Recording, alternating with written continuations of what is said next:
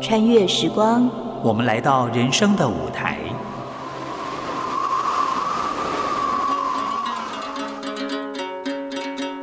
有时行到水穷处，树啊香啊给，有时走向山峰顶，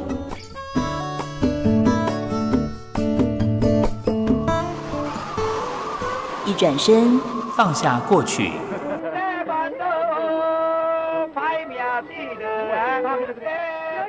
一瞥眼，看见未来。梦萍陪你云淡风轻，欣赏人间风景。谁在你身边？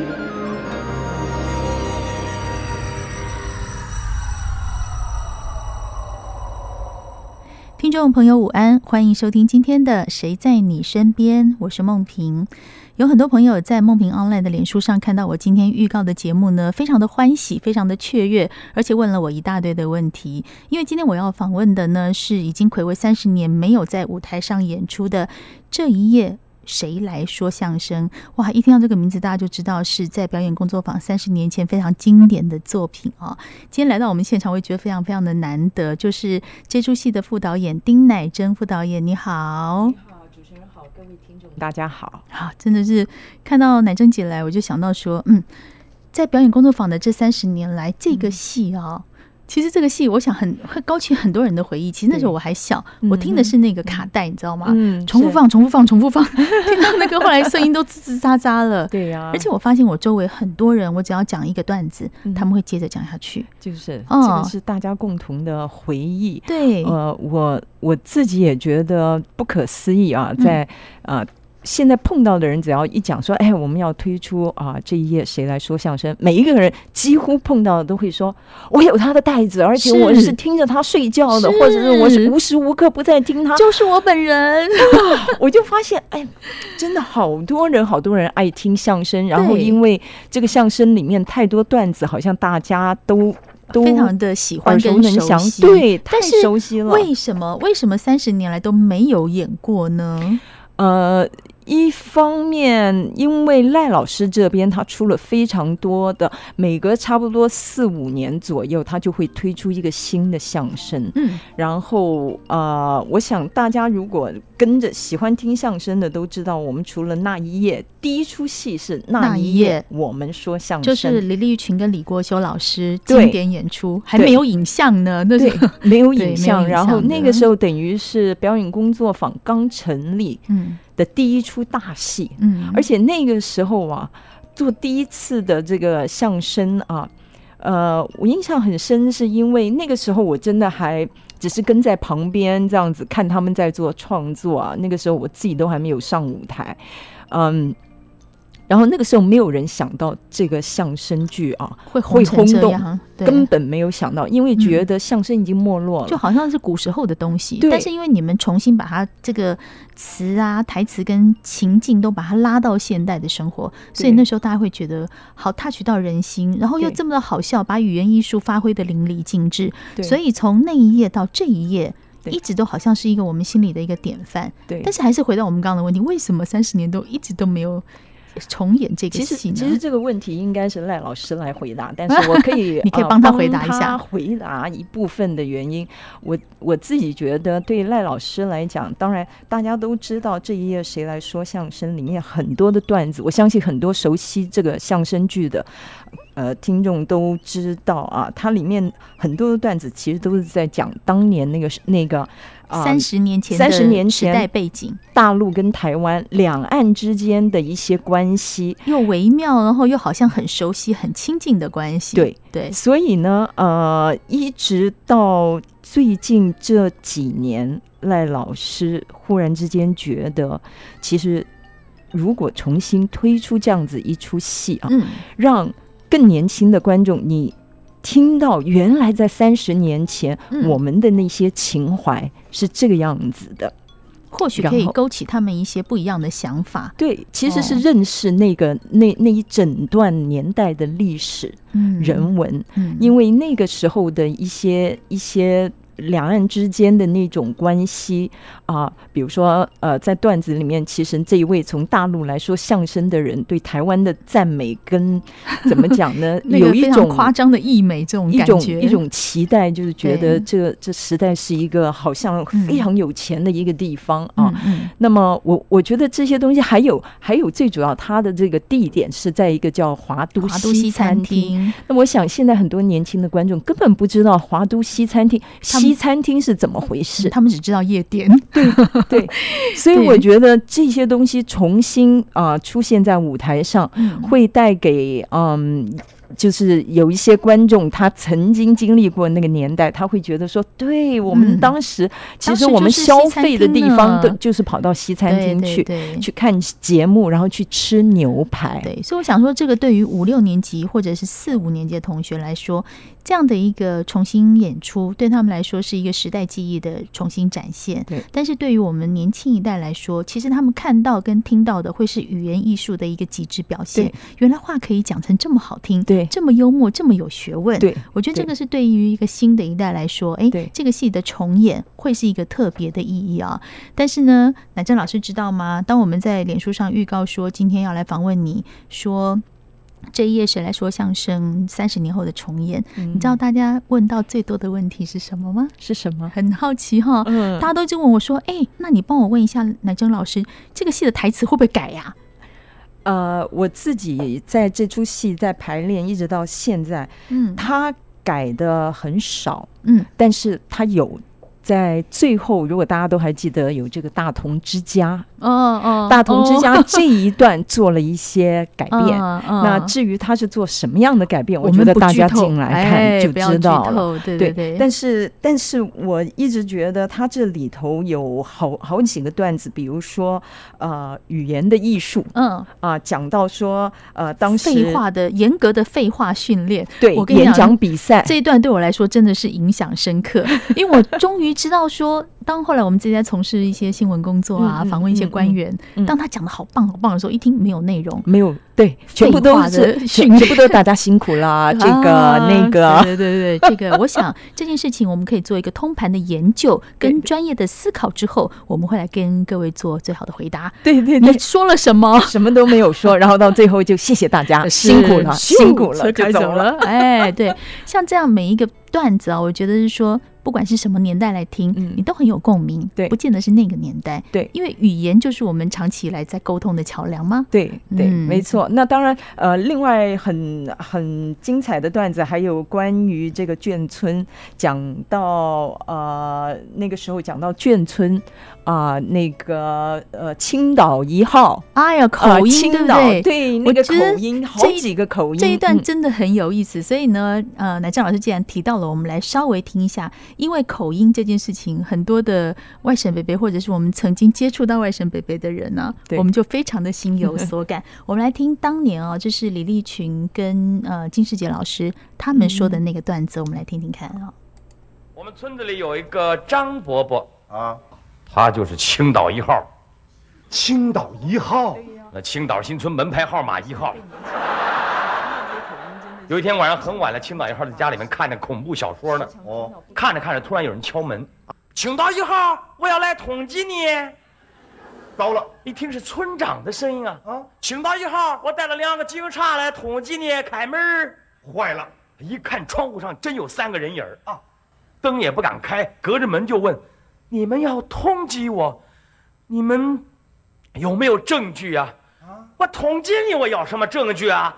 啊！你们通缉人现在都不要证据了，你们还有王法没有？你们旁边那个警察沉不住气了啊啊！张先生是这样，说乡公所让我们来通知你。啊嗨呀，你看这个对话多吓人呐、青岛一号听明白了，好了好，我知道村长，我知道了。是吗？村长还不饶人呢，哦，哎，老蒋，你们家这个顶，这个顶子怎么不亮了？哦，灯坏了， 这什么？这钉吗？是啊，这顶，这顶怎么不亮了？这叫钉吗？这叫钉吗？你问问人家，这叫钉 吗？是吗？旁边另外一位警察半天没有搭腔啊这时候沉不住气了，哦，出来打圆场，啊，村长啊，那个那个不叫钉的，是吗？那个那个叫当。这什么呀？这是这什么呀？这是来一个不是丁啊， 来一个是灯，就是当 啊，对呀哈对啊，对呀这是外省北北的口音。我们这样听起来虽然觉得很好笑，但还是非常的亲切啊。今天谁在你身边？我们邀请到的是表演工作坊的呃丁乃真副导演，他这次要来跟我们谈一谈暌违三十年重新上演的《这一夜谁来说相声》。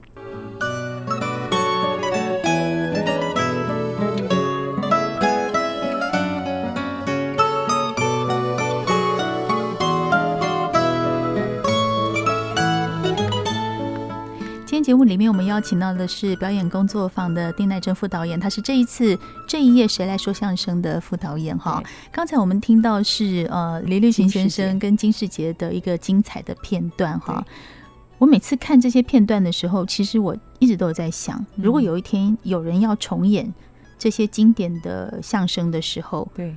他们上台的心情一定压力非常大、哎对那这次我们演出的是樊光耀、朱德刚跟李承祥。对好，那我们都知道樊光耀跟朱德刚已经在相声界真的是也是一把交椅了，是对蛮厉害的人了对。那他们这次来演这个经典好戏的时候，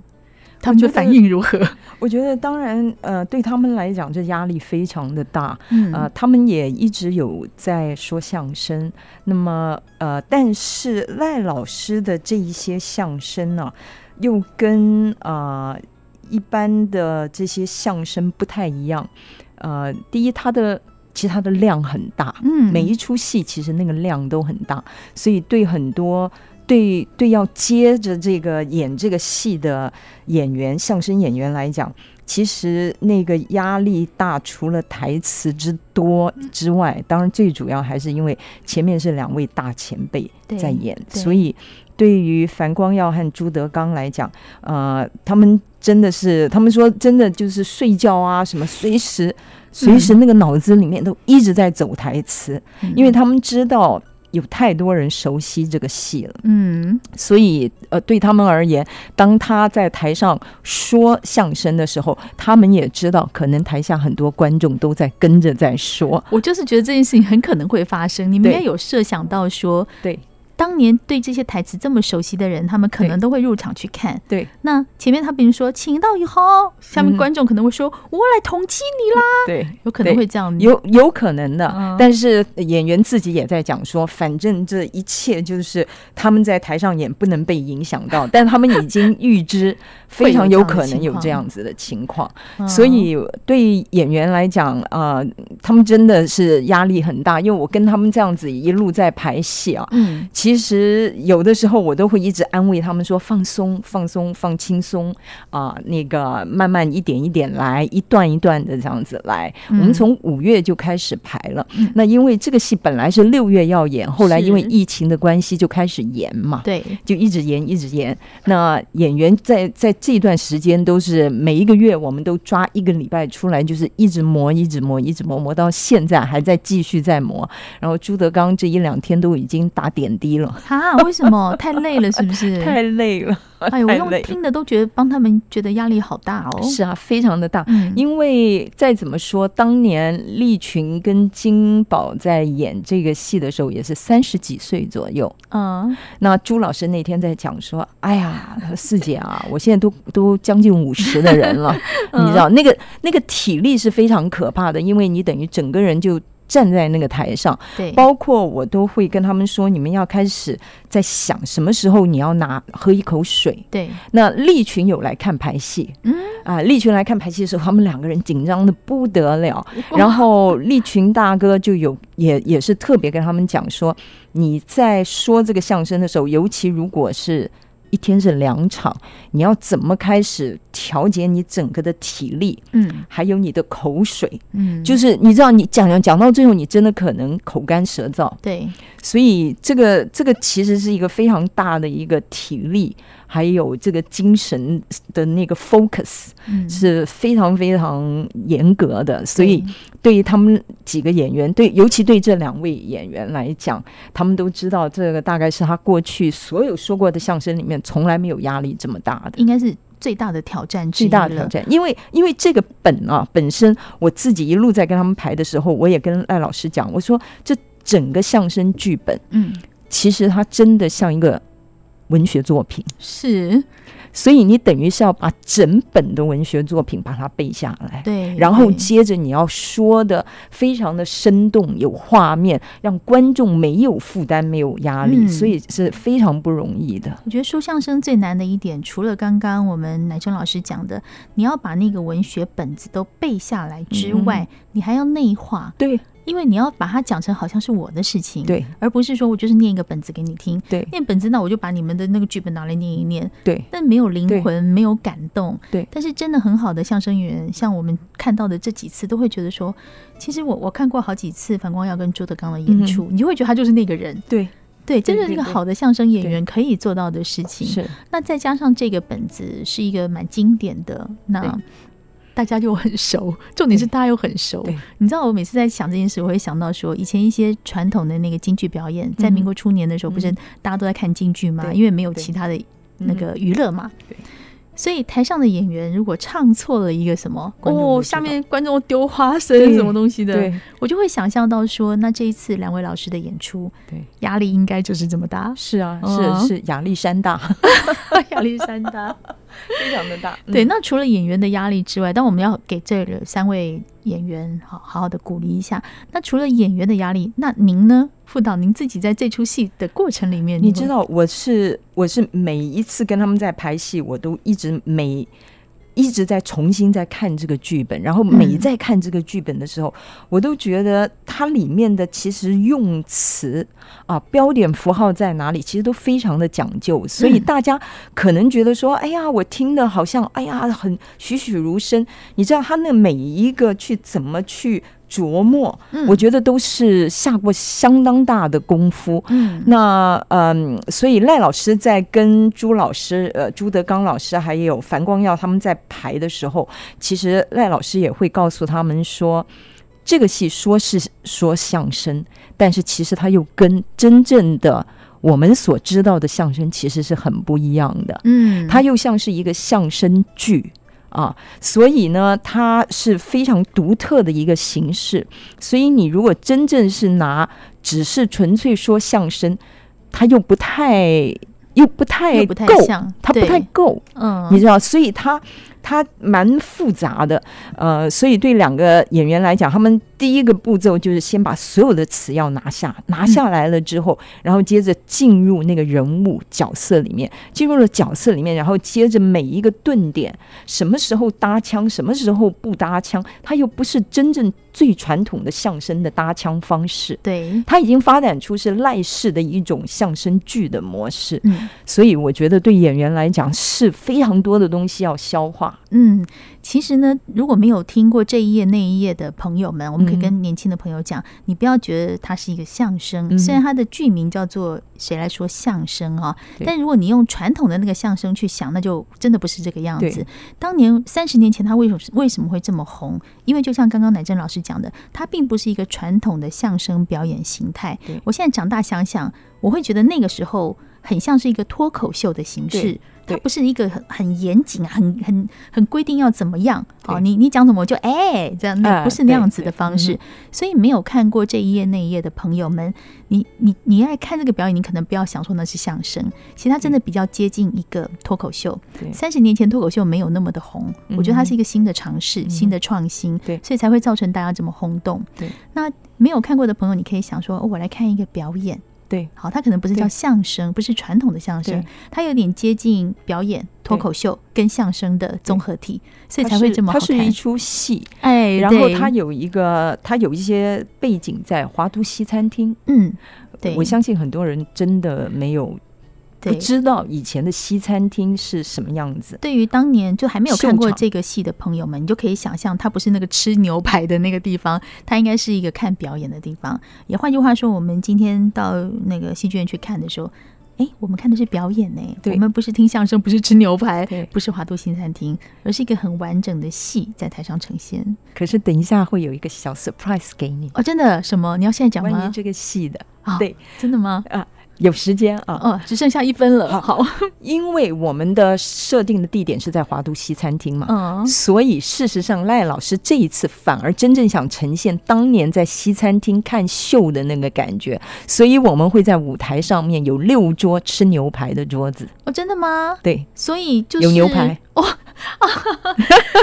这个就是当年没有的这个当年新没有的一个做法，还有对彩蛋呢。对对对啊对，所以呢，呃，如果有准备要去看戏的朋友，哇，你今天已经知道这个彩蛋了对嗯哈，。你会走进国家剧院的后台，然后走上舞台，然后跟着演员坐在那边怎，么这么好？啊、你吃牛排，他说相声，哇然后观台下的观众也看着你。哎呦呦，这这这一个完全不一样的尝试啊！ 所以呢，今天我们介绍这个戏，我其实自己心里是蛮开心嗯的，因为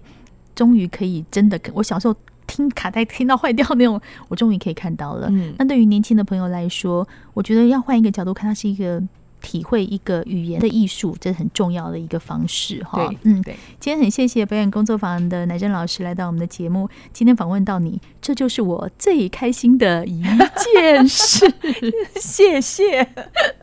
完了。 完了，好了，谢谢乃真老师，谢谢你，谢 谢，哇，你都记得。 好记得很清楚。